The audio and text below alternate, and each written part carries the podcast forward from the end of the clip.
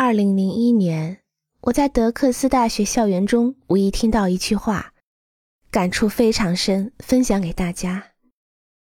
这句话是：“你的生活方式是你最后的底线。”亲爱的，当你问我我们如何在想象中和现实中体验建筑艺术时，你指出了建筑学的一个基本问题。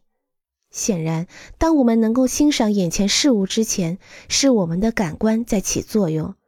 我们能够从关于这座建筑的信息、它的安装情况和建筑师对它的期望中得到更为全面的体验。梦想出现了。当还处于孩提时代时，你就开始做梦了，在沙堆上挖洞，在游戏室的地面上用座位垫子、枕头和席子修建城堡。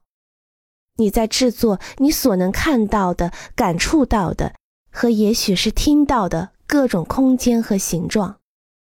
当你浏览图书和杂志时，你可能想象出一座梦想中的房子。当你凝视着任何一座建筑工程时，你的梦想和想象展开了翅膀。梦想是不可或缺的。梦想着去参观一个地方，能促使你采取行动。打算成为一个建筑师的梦想，好像在表达个人某种强烈的使某些事情发生的渴望。